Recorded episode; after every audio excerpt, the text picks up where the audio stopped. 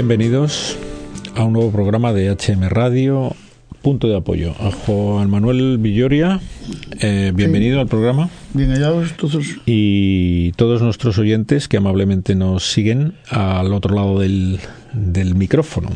Juan Manuel, últimamente nos recordabas todos los programas al final pues un acontecimiento que mm, en España es de los más importantes que van a suceder en el año, pero claro, probablemente no se entere mucha gente. Eh, si se habla de acontecimientos importantes en España, pues hablará, qué sé yo, la mayor parte de nuestros oyentes van a hacer enseguida referencia a lo que la mayor parte de la gente escucha en los medios de comunicación oficiales que si la situación económica, que si el cambio, que si la toma de posesión de los nuevos políticos, que si etcétera, etcétera, etcétera. Y nosotros aquí, en nuestro rinconcito de radio, insistiendo en que hay un acontecimiento de demasiada importancia como que pase desapercibido que se trata de una reunión de jóvenes de todo el mundo que van a venir a nuestro país convocados por una iniciativa de un papa que fue Juan Pablo II. Y se va a celebrar por segunda vez en nuestro país. Y esto no es un hecho banal. millones, ¿no?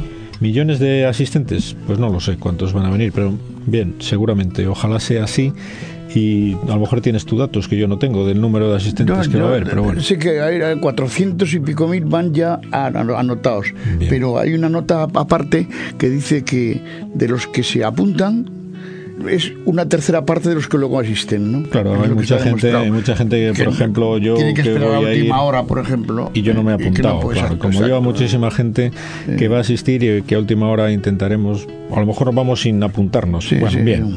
Estamos en España y no tenemos tampoco, no solemos ser muy rigurosos en esto de los formalismos y iremos al final, como podamos, pues muchísima gente a estar con el Papa. Pero bueno, quiero insistir en el hecho de que no es un hecho banal, no es una cuestión de la Iglesia, es una cuestión que interesa a la sociedad española en general, incluso a los no creyentes porque va a ser un, un, acontecimiento que va a rejuvenecer, va a revitalizar a la juventud española. Y de la revitalización de la juventud española va a depender el futuro de la sociedad española. Esos hijos suyos, esos nietos suyos, esos sobrinos, esos familiares que le preocupan, ¿qué va a ser de ellos en el futuro? Pues mire, no va a depender solo de cómo vaya la economía. Perdone que le diga, en este programa queremos recordarle que va a depender mucho de la regeneración moral de este país porque también incluso de eso va a depender la regeneración económica de un país, porque todos sabemos que, si no hay honradez, si no hay espíritu de trabajo, si no hay seriedad, ¿cómo va a funcionar una economía? ¿Y quién nos va a garantizar la recuperación de esos valores de rectitud, honradez, espíritu de trabajo?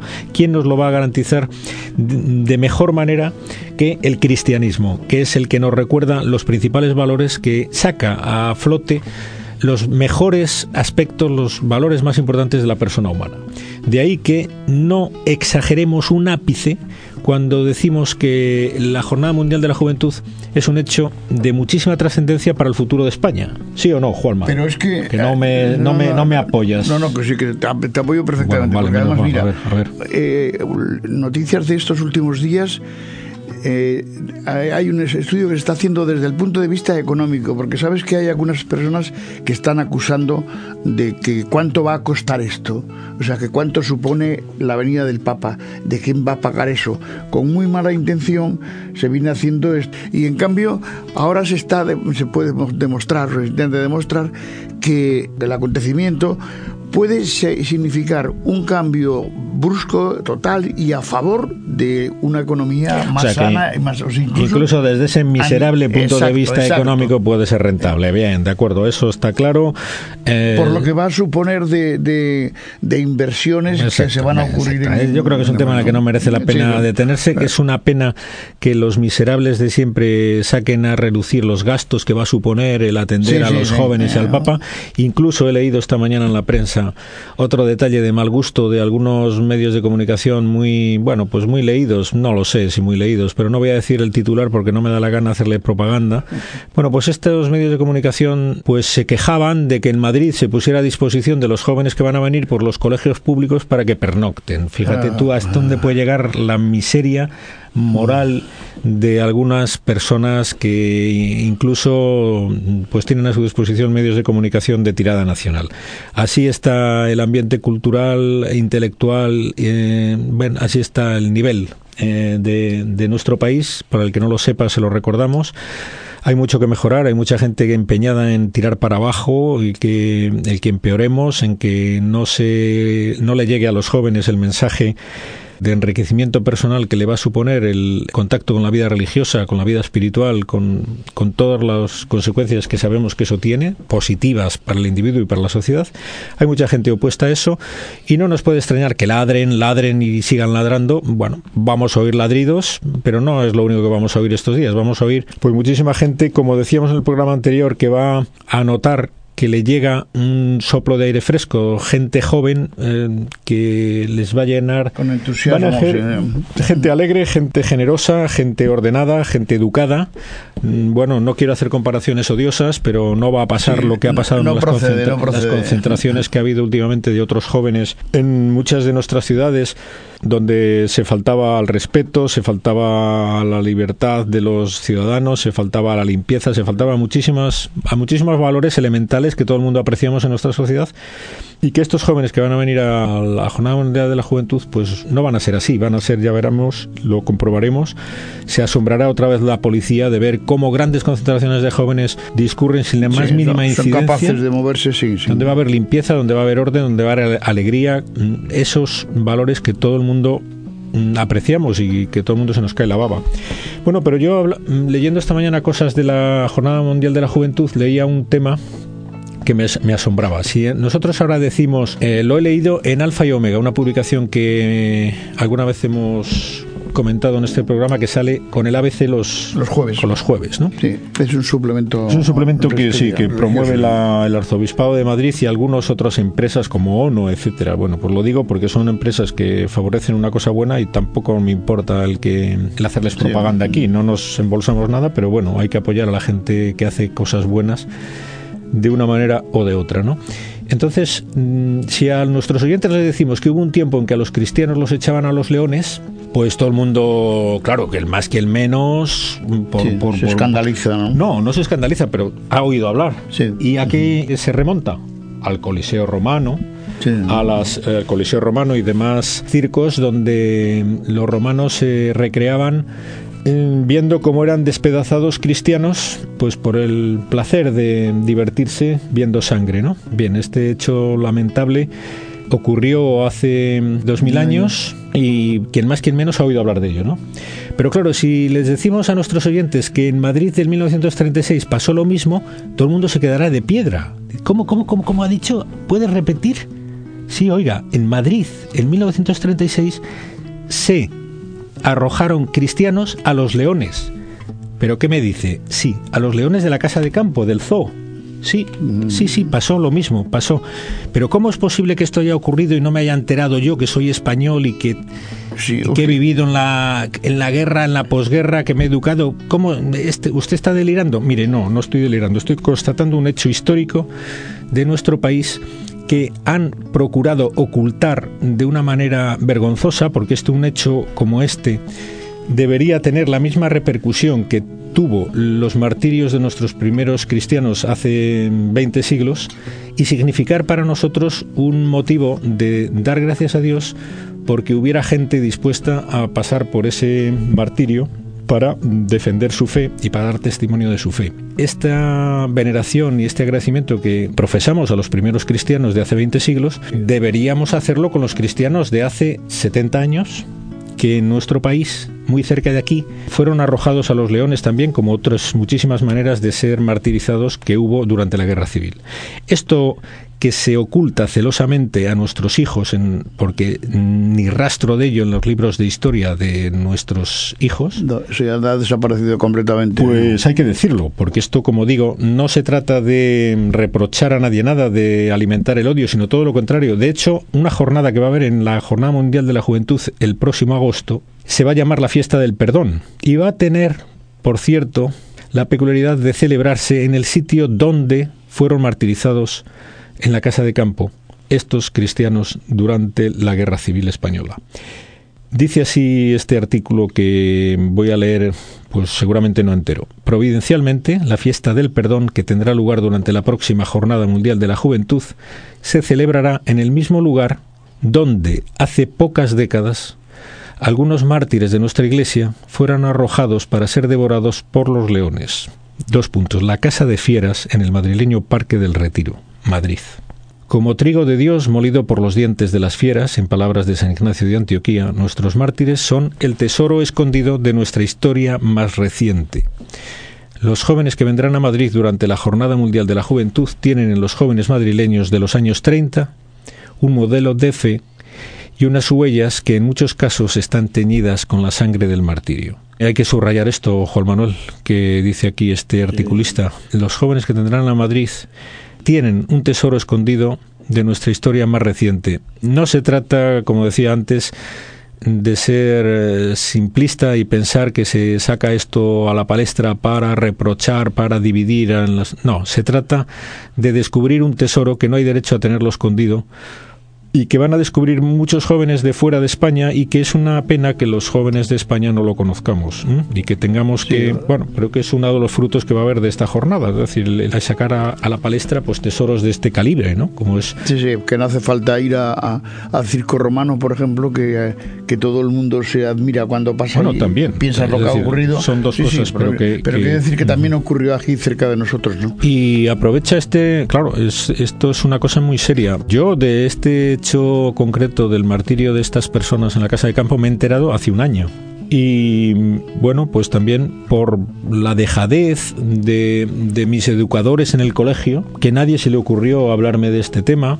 Eh, lo mismo de que todos los mártires de la guerra civil me tengo que estar enterando ahora comprando libros sobre ese tema porque nadie se le ha ocurrido hablarme de este tema.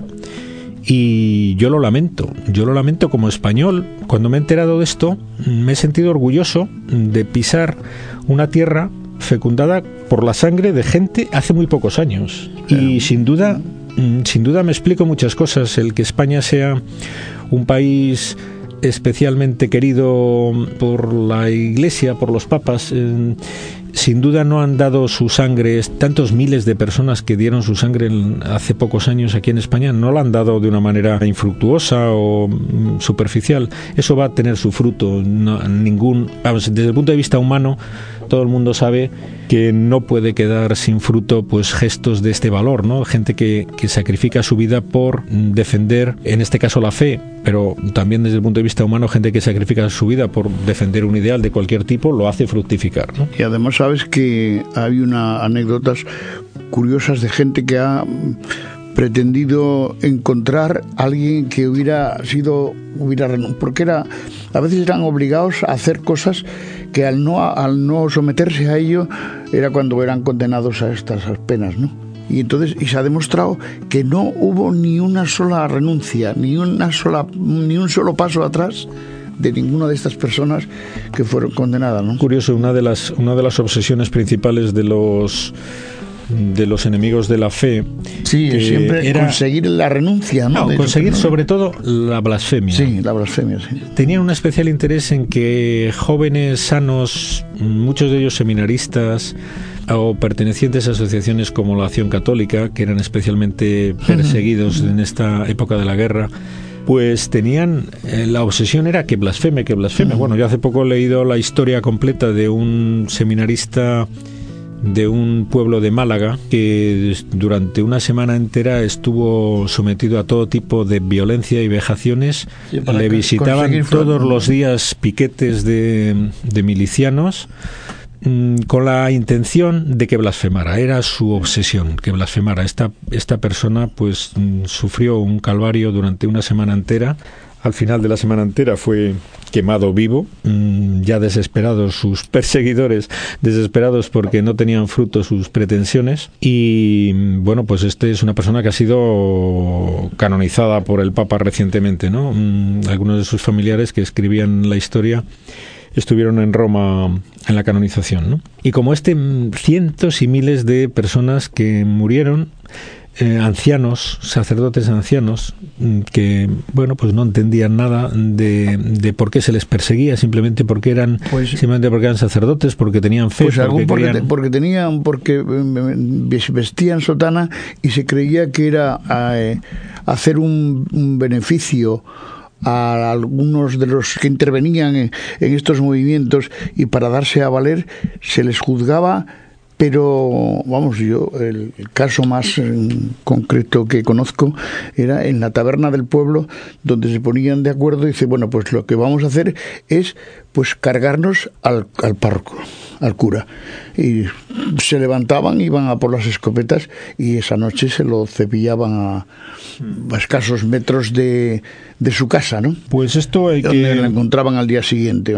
Esto hay que hay que darle hay que darle publicidad, eh, como digo, porque es un, un patrimonio de la fe en España que no puede quedar oculto se está haciendo mucho por este tema, se están escribiendo libros, se ha escrito este número de Alfa y Omega, pues es casi monográfico sobre este tema, con motivo de esta fiesta del perdón que dice aquí de la Jornada Mundial de la Juventud, que va a tener lugar en agosto y se escriben muchos detalles, ¿no? Por ejemplo, leo un, párrafo.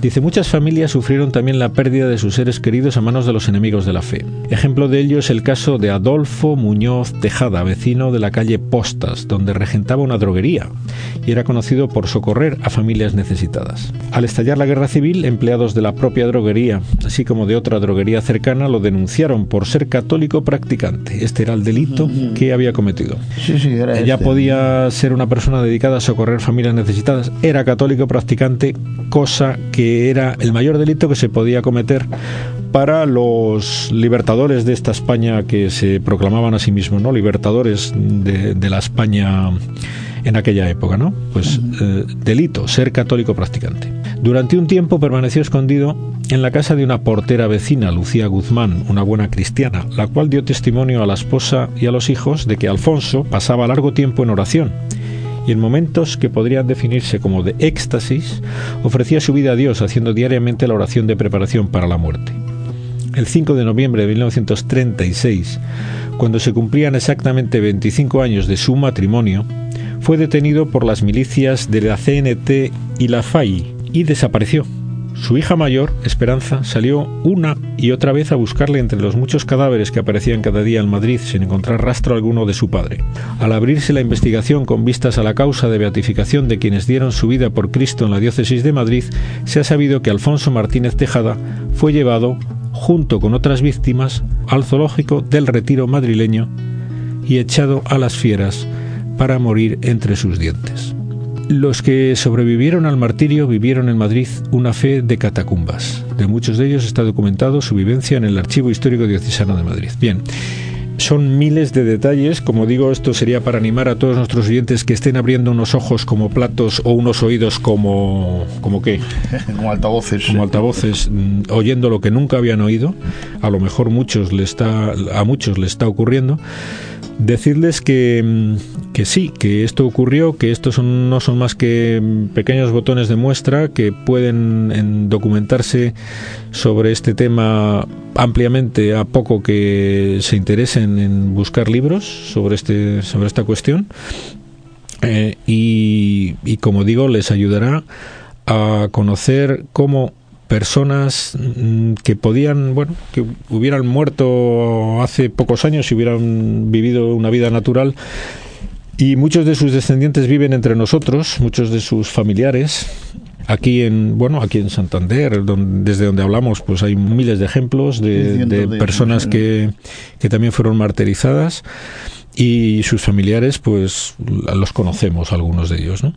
bueno pues esto hay que conocerlo principalmente como digo porque es un tesoro de nuestra fe que no puede permanecer oculto por mucho que motivos puros, ¿no? De tipo político, de tipo de prudencia, de sí, tipo no en tiene el nada fondo. que ver con eso, ¿no? Lo que En el fondo- vale recordar que, que eh, siempre se ha repetido que la muerte de los de los cristianos, ¿no? En, en Roma y yo creo que a- ahora se, se volvía a repetir otra vez es semilla de nuevos cristianos, ¿no? O sea que no es no se trata aquí, por lo menos yo no lo entiendo así que, que tratemos ahora de sembrar ahí o de, de, de despertar el, el, el ansia de venganza, nada Ya, sino no, todo lo se ha contrario, quedado- ¿no? Se ha quedado claro desde el primer momento, Juan Manuel. O sea que no creo que nadie vaya a pensar eso, sino todo lo contrario. Traemos esto aquí, como digo, para que sea un motivo para dar gracias a Dios para llenarnos de confianza de que esto va a suponer pues muchas gracias para que en España siga la fe creciendo y será un motivo, como digo, de esperanza, eh, de alegría, de agradecimiento y de esperanza, que es de lo que se trata. Y es lo que va a suponer pues la fiesta del perdón que va a haber en la Jornada Mundial de la Juventud en el próximo agosto y que invitamos a todos nuestros oyentes a que recen mucho por esta cuestión. No me ha dado tiempo. Eso te iba a decir, eso te iba a decir. No me ha dado tiempo. aprovechar. Pero aquí una persona que escribe dice que está rezando muchísimo por este tema, que es muy importante que recemos todos y bueno, pues claro, hay que hacerlo, ¿no? No se trata de oírlo, sino de hacerlo. O sea que ya no hace falta que lo vamos a repetir como lo hacemos al final de cada uno de los programas. Sí, yo creo que hay que bueno, repetirlo. Puedes decirlo otra vez. no, no, no, no. Que quiero decir que hoy todo el programa ha sido dedicado a esto, ¿no? A que recordemos que se va a celebrar esta jornada y que vale la pena pues encomendar diariamente para que tenga el éxito que se prevé, ¿no? Pues muy bien. Con esas palabras tenemos que despedirnos de todos ustedes agradeciéndoles como siempre que nos hayan dedicado este tiempo de atención. Muchas gracias y hasta el próximo programa. Hasta el próximo programa.